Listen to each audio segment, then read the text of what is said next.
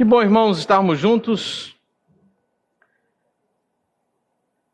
nessa noite e podemos compartilhar a palavra de Deus.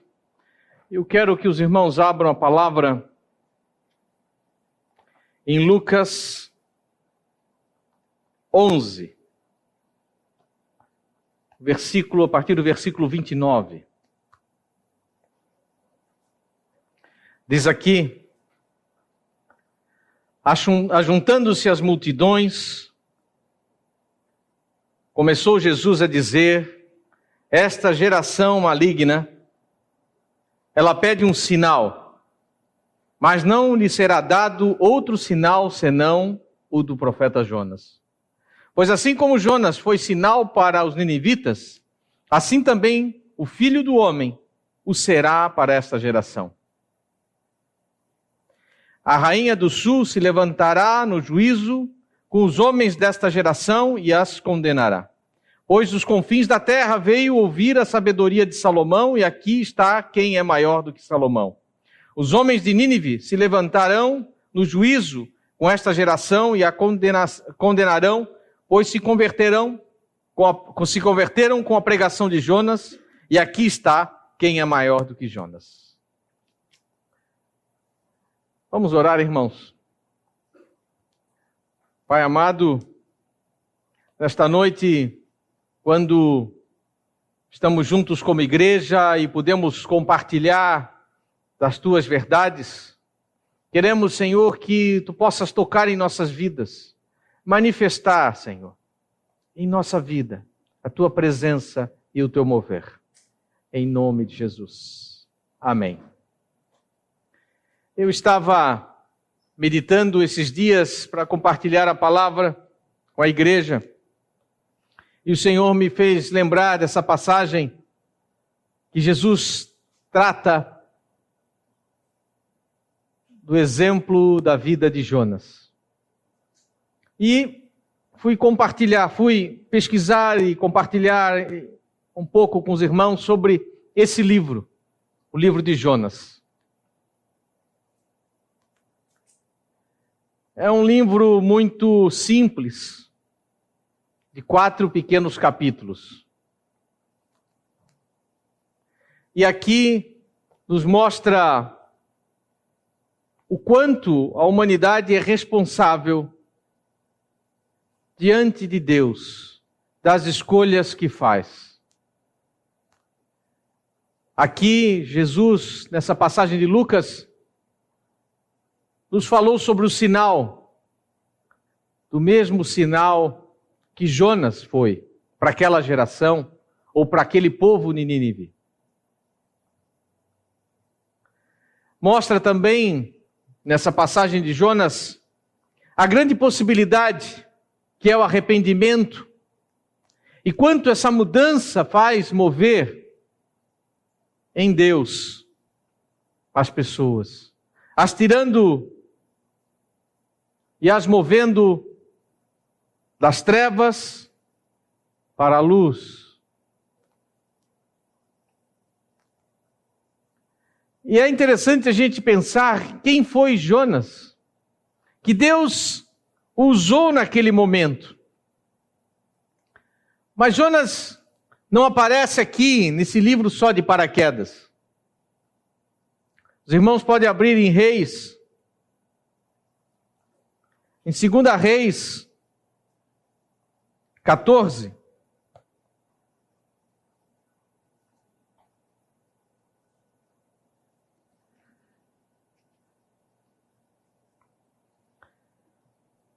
diz aqui, no versículo 25, fala do rei Jeroboão, e no capítulo 25 nos diz: Foi ele que restabeleceu as fronteiras de Israel, desde a entrada de Amate até o mar da planície, conforme a palavra do Senhor, Deus de Israel, a qual falara por intermédio de seu servo Jonas, filho do profeta Amitai, do qual era de Gat-Efer. Aqui, irmãos, aparece Jonas. Aqui, irmãos, vemos que Jonas já era um homem que Deus usava.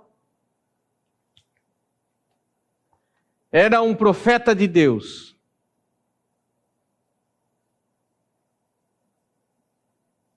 Era um homem que Deus estava tratando, trabalhando com ele. E é interessante que nos diz aqui onde é essa cidade, Gatefer, que ficava mais ou menos quatro, quatro milhas, dá mais ou menos seis a sete quilômetros da, ao norte da cidade de Nazaré. E diz aqui também o reinado de Jeroboão, então era 793 antes de Cristo. E foi um rei que fez estender as fronteiras de Israel. Mas, irmãos, havia aqui uma ameaça constante, que era a Síria, que ficava a mais ou menos 800 quilômetros de Israel. E o fato é que, por a rebelião progressiva que Israel vivia, os profetas Oséias e Amós já haviam alertado de que os hebreus seriam punidos e usaria a Síria para isso.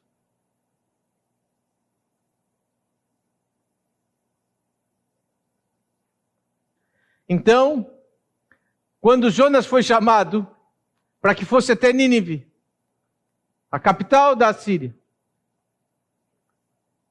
para trazer uma palavra de arrependimento, vocês imaginam o desapontamento dele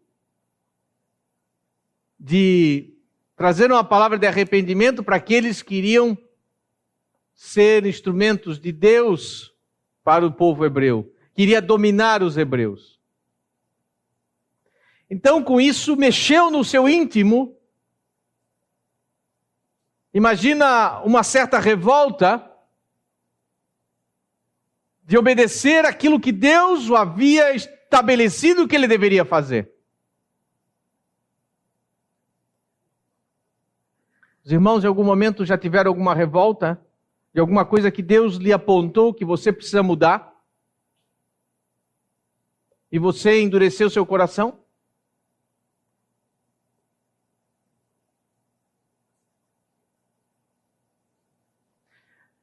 Jonas conhecia a Deus, conhecia tal fato que ele diz em Jonas 4:2, Deus compassivo e misericordioso, longânimo e grande benignidade. Ele conhecia a Deus.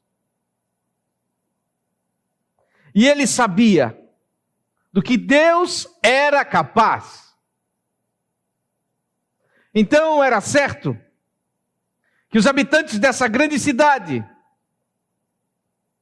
pudessem ser responsivos a essa palavra. E qualquer israelita, hebreu patriótico, iria desejar a destruição da Síria. E não queria que Nínive fosse poupada. E assim o que, que ele fez? Ele tomou o rumo ao contrário.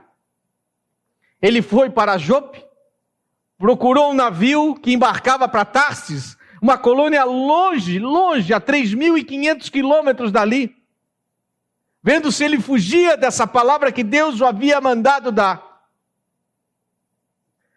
E o projeto expresso dele nessa viagem era fugir da presença de Deus. Aí essa outra pergunta para nós, em algum momento já fugimos Buscamos fugir da presença de Deus? E dá para fazer? Mas seus planos foram frustrados. E lembrem, irmãos, o homem faz planos, mas a resposta certa vem de Deus. E com um plano desse, já sabíamos que Deus ia pegar ele na curva. Não dava para fugir. E aí uma grande tempestade veio sobre o barco. E os marinheiros do barco, já temendo por suas vidas, Jonas estava lá, dormindo. E eles disseram: Como pode? Como pode algo nesse sentido? O que tem esse homem? E aí, ele confessou que ele era um fugitivo do Deus Altíssimo. E por causa de si, havia caído uma calamidade sobre aquele navio. Embora todos os companheiros da embarcação do profeta não tenham gostado da ideia que ele tinha dado, que é lançá-lo ao mar, eles foram forçados a fazer. E foi e atiraram-no no mar, e em seguida tudo se acalmou. E ele caiu numa profundeza escura. Então, amados, se fugimos de Deus, Deus nos pega na curva e vamos acabar numa profundeza escura. E ele foi lá devorado por uma grande criatura das profundezas.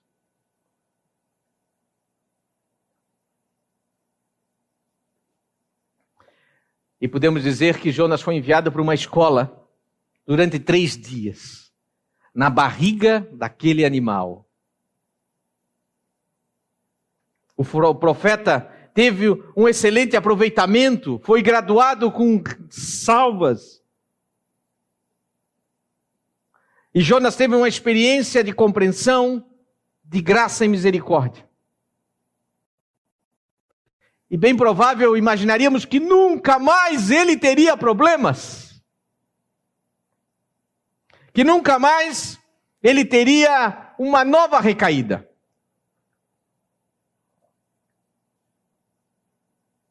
Mas, no entanto, nós vamos ver que em Jonas 4:1 ele fica desgostoso novamente. Mas deixamos isso para depois. Jonas chega lá em Nínive. E eu imagino que ele chegando em Nínive, uma viagem talvez de mais ou menos um mês, para ele voltar e uma reflexão sóbria de tudo que ele havia feito. E Jonas entrou naquela cidade com uma pequena mensagem de cinco palavras. No hebraico eram cinco palavras. Dizia: ainda 40 dias e Nínive será subvertida. Ainda 40 dias e Nínive será subvertida. Será, irmãos, que depois desse quebrantamento todo, ele chega ali e traz uma palavra simples, singela, mas profunda àquele povo.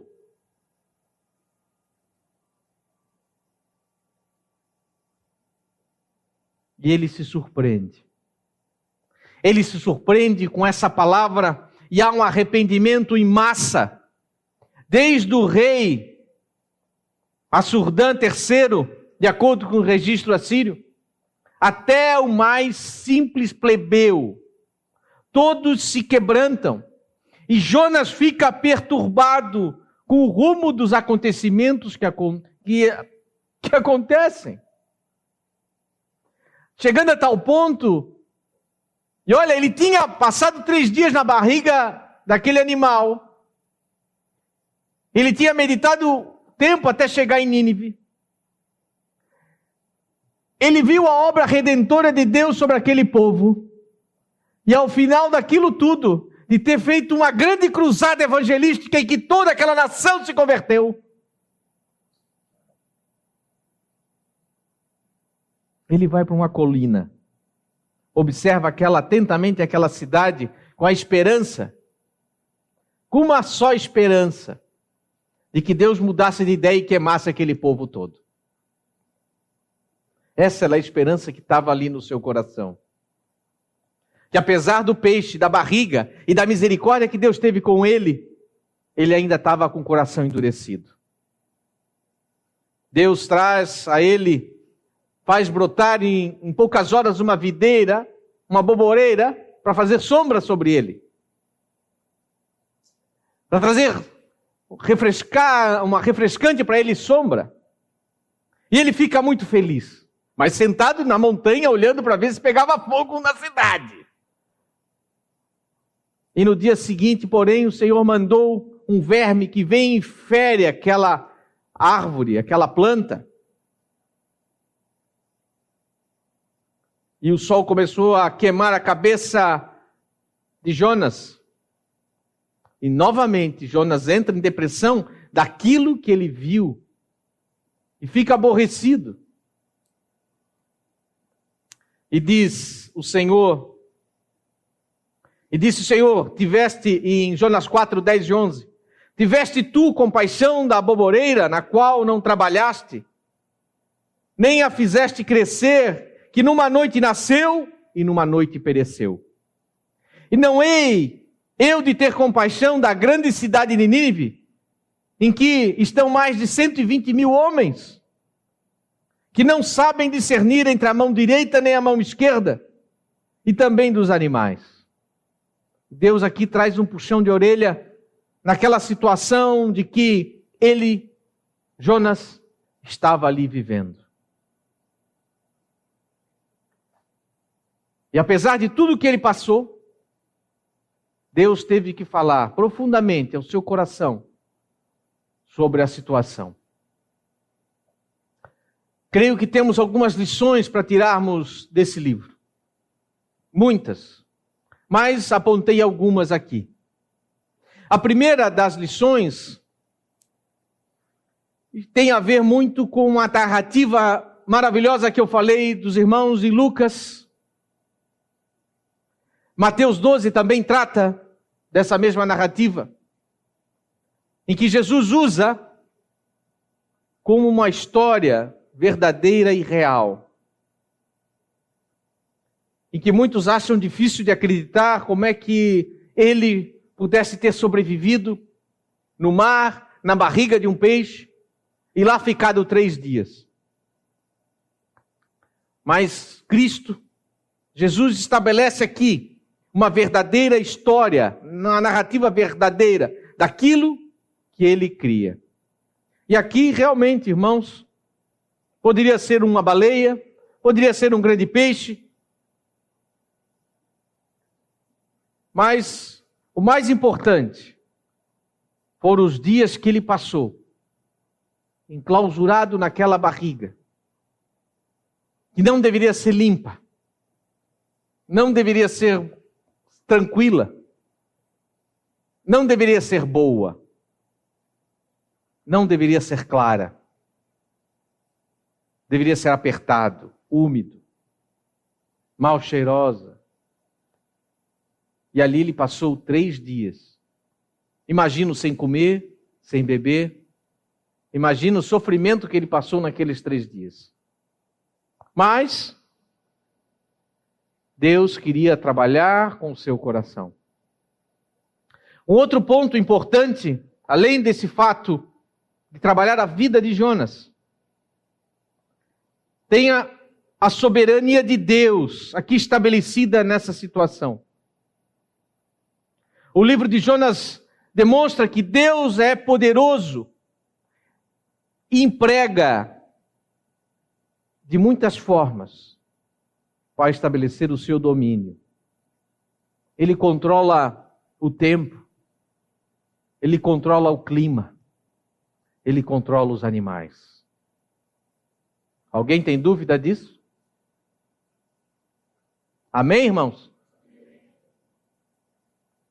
Ele preparou uma criatura no mar. Ele preparou uma boboreira. Ele preparou as condições do mar para subverter toda essa situação para o controle completo do Senhor, porque o Senhor é soberano. O Senhor é soberano em nossas vidas. Ele é soberano em cada situação. Esse é o nosso Deus. Amém? É importante, irmãos, de que Deus trabalha Deus trabalha ligado às pessoas. Deus quer as pessoas.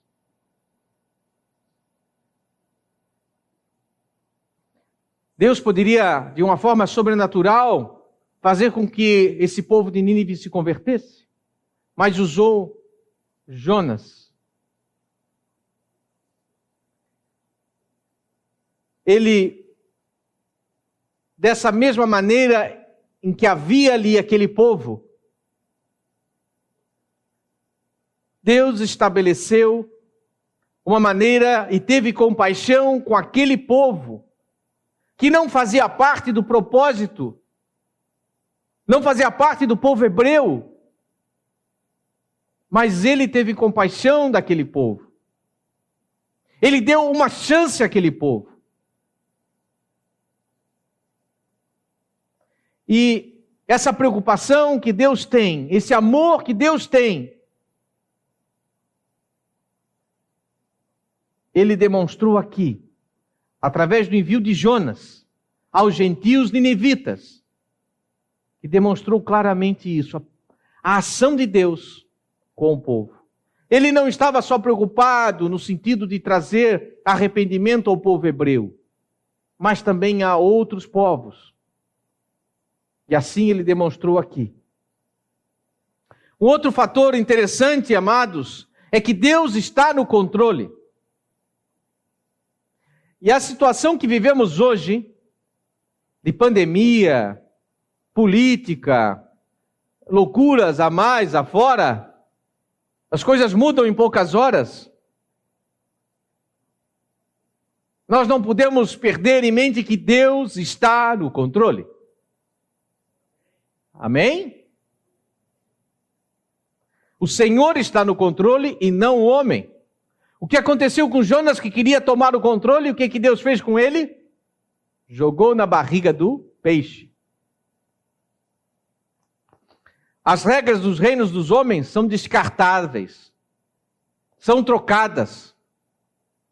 Ações políticas são tomadas, mas quem controla é Deus. Aqueles que acham que têm o poder, se esquecem que sobre eles tem Deus. Independente, quem reina é o Senhor. E essa é uma subversão da ordem, porque muitos acham que mandam algo, e nós sabemos que quem realmente manda é o Senhor. Assim foi com Nínive, com Jonas. E no caso de Nínive foi poupada da destruição. Ela não foi destruída naquele tempo, mas o povo tornou a buscar o caminho que não agradava a Deus, e 150 anos depois, o povo da Síria foi tomada pelos babilônicos. A humanidade, irmãos, é responsável perante o Senhor. O livro de Jonas nos mostra que, apesar de Nínive não fazer parte da aliança mosaica, da aliança que Deus fez com o povo hebreu, mas havia aqui uma lei moral. E o Senhor, sobre essa lei moral, fez com que Jonas fosse lá e dissesse a eles que eles estavam errados. E hoje, irmãos, dentro da nossa sociedade, dentro das situações que estão vivendo, da situação que vemos, dos padrões que se vê, há muita coisa errada. E o que vemos é que chamamos ao arrependimento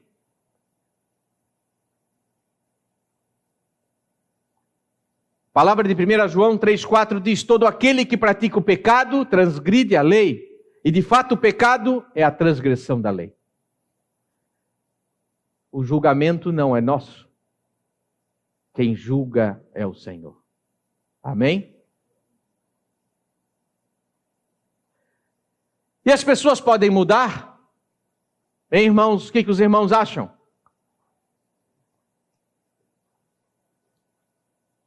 Aqui, vemos com clareza, como Mateus 12, 41 diz que os homens de Nínive se arrependeram com a pregação de Jonas. Sim, irmãos, as pessoas podem mudar. As pessoas podem se arrepender e se voltar a Deus. O arrependimento é uma mudança de atitude do seu coração, em que busca voltar a Deus. E aqui, esses 120 mil pessoas de Nínive voltaram o seu coração a Deus, e Deus os poupou. Para isso, irmãos, Deus os havia trabalhado por mais ou menos seis ou sete anos, em que houve muita praga sobre aquela nação, a nação de Nínive. Deus estava trabalhando o seu coração para que viesse essa palavra de Jonas e houvesse arrependimento. E hoje, irmãos, esta praga que está aí vem para trabalhar os corações, vem para trabalhar a vida das pessoas, vem a mostrar que há uma saída para a sua vida. Vem preparar um solo para um verdadeiro avivamento, em que Deus está trabalhando os corações, está trabalhando as mentes. De qualquer maneira, de alguma forma, os cidadãos de Nínive tiveram uma ação sobrenatural porque viram um homem que esteve três dias morto na barriga de um peixe. E hoje temos a salvação também sobre um homem que esteve três dias morto.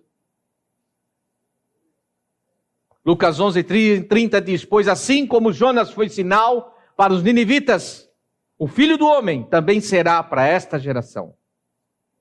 Este é o sinal. E para que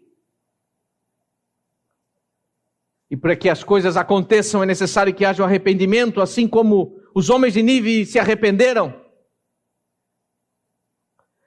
Em Jonas 3:10 diz que viu as obras, o povo de Nínive que se converteram do mau caminho.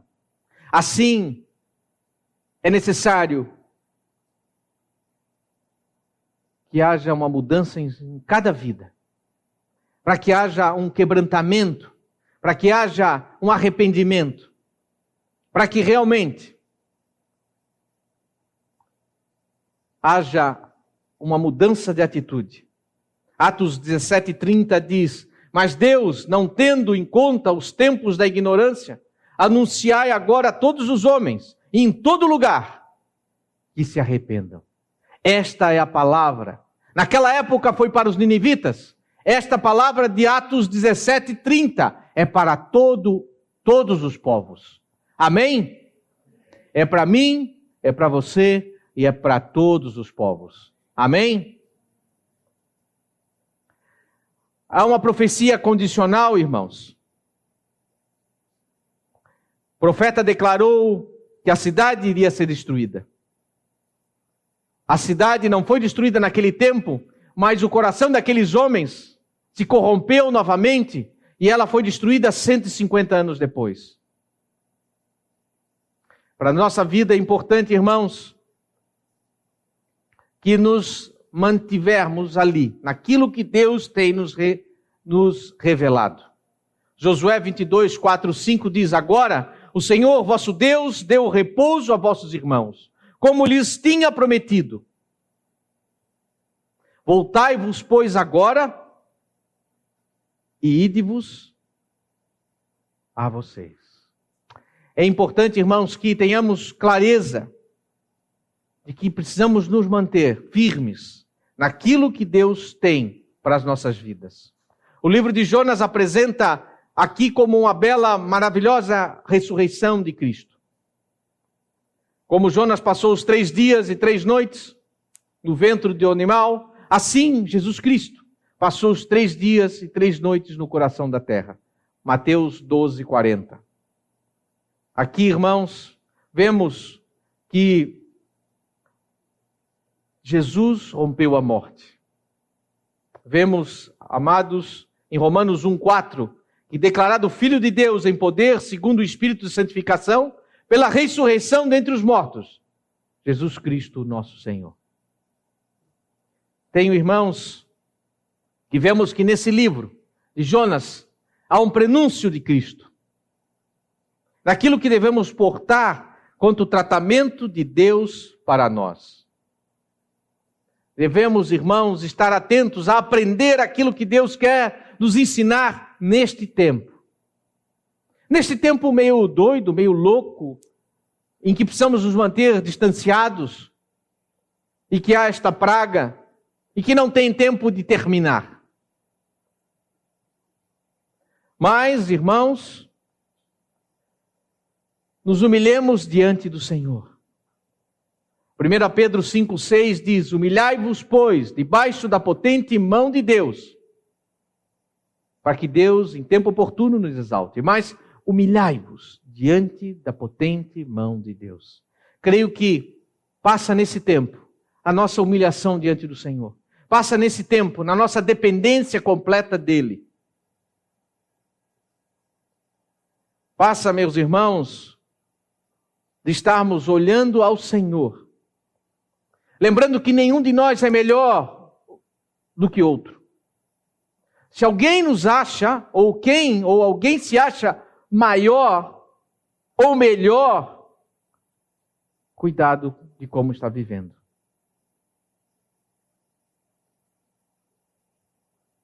Porque Deus quer nos ensinar. Deus quer nos humilhar. E nós só vamos passar por esse tempo se nós realmente aprendermos aquilo que Ele quer nos ensinar. Amém? Vamos orar, irmãos. Vamos ficar de pé, vamos orar.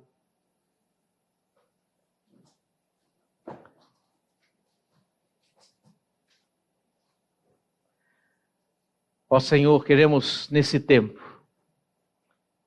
nesse tempo de tantas dificuldades e incertezas, Nesse tempo, Senhor, tantos enfermos. Nesse tempo em que muitos estão sendo levados. Nesse tempo em que não sabemos o quando vai cessar. Nesse tempo de insegurança e incerteza. Sabemos que o que precisamos fazer, ó Deus, é nos humilhar diante de Ti. Ó Senhor, sabemos que precisamos aprender. Assim como Jonas aprendeu no ventre daquele peixe, assim queremos aprender ó Senhor, a ser humilde, ó Senhor, aprender, Senhor, e que tu operas sobre todas as coisas, que tu tens o controle de tudo, Senhor, que nada passa sem que tu tenha o controle. Ó Deus, tem misericórdia, Senhor, de nossas vidas. Tem, Senhor, renova em nós o teu espírito. Enche, Senhor, para que sejamos, Senhor, ó Senhor, em comunhão completa uns com os outros que não achemos que um é melhor do que outro, que não achemos que um seja, ó Senhor, escolhido melhor do que outro, mas que sejamos, Senhor, um igual ao outro, como a vida em comunhão, como a vida em comunidade.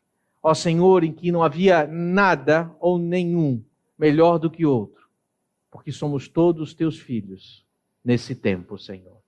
Ó Senhor, vem mesmo com cada um de nós, renova a nossa fé Renova, Senhor, para que sejamos humildes a cada dia, mais parecidos com Jesus.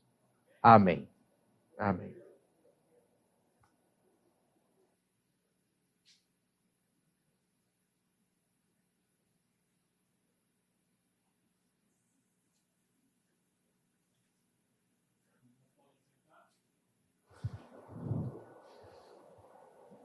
Só alguns avisos e já Vamos encerrar. É, no próximo final de semana, como é o primeiro domingo do mês de novembro, nós teremos a nossa ceia. E voltando, né, é, na normalidade, a ceia é domingo às 10 horas da manhã. Então, a semana que vem, a nossa reunião, o nosso culto será às 10 horas da manhã, com a celebração da ceia. Então, os irmãos se inscrevam com o João. E também voltamos a, aos testemunhos. Então, na próxima semana, durante a ceia, teremos dois testemunhos. E eu queria pedir para os irmãos, aqueles que têm algum testemunho, ou que conheçam alguém no seu grupo caseiro, que nos procure hoje ou durante a semana algum presbítero, de preferência o Silas, que vai estar na coordenação do presbitério no próximo mês. Então os irmãos procurem, então, dos testemunhos, para que possamos aqui ouvir aquilo que Deus tem feito através da vida dos irmãos. Também, queridos, não nos esqueçamos que nós estamos num tempo de pandemia, por isso nós estamos assim sempre fazendo nosso, as nossas reuniões, os nossos cultos aqui mais breves, por isso, para que possamos assim não ficar muito tempo no local fechado. E assim que terminar a reunião, os irmãos procurem estar eh, tá descendo, se ficarem aqui mais pouco tempo, de preferência que conversem lá embaixo e dando sempre o distanciamento. Nós temos irmãos com, com a Covid aqui, alguns irmãos, não aqui, mas que estão em casa, mas da congregação, e peço que os irmãos continuem em oração por eles. Ok? Temos mais algum aviso? Vamos ficar de pé e vamos orar para encerrar, queridos. Pai, nós louvamos a Ti, Senhor, pela Tua palavra que foi nos trazida, Senhor, nessa noite, Pai. Agradecemos, Senhor, porque sabemos que cada dia, Senhor, temos que nos voltar a Ti, Senhor, coração arrependido, Senhor, dos nossos pecados, Senhor. E que possamos fazer isso, Senhor, a cada dia, Senhor, a cada instante da nossa vida, Senhor um coração humilde, quebrantado, Senhor, diante de Ti, que és Senhor dos Senhores, o nosso Deus, o nosso Rei, Senhor, para que possamos andar, Senhor, em santidade, Senhor. Um coração, Senhor, que se humilha, Senhor, diante de Ti, diante dos homens, ó Pai. Louvamos a Ti, Pai, para que Tu possas, assim, estar trabalhando a cada dia mais, Senhor, nas nossas vidas, Senhor. Conformando, Senhor, nosso coração, a nossa vida, Senhor, a imagem do Teu Filho Jesus, Pai. Guarda-nos, Senhor, durante essa semana, Senhor. Ó oh, Senhor, oramos assim novamente, Senhor, pelos enfermos, para que Tu os levante, os cure, no nome de Jesus, e que a Tua graça, Senhor, e a Tua bênção, Senhor, seja sobre a vida de cada um de nós, no nome de Jesus. Amém. Amém, queridos. Até o próximo domingo, às 10 horas.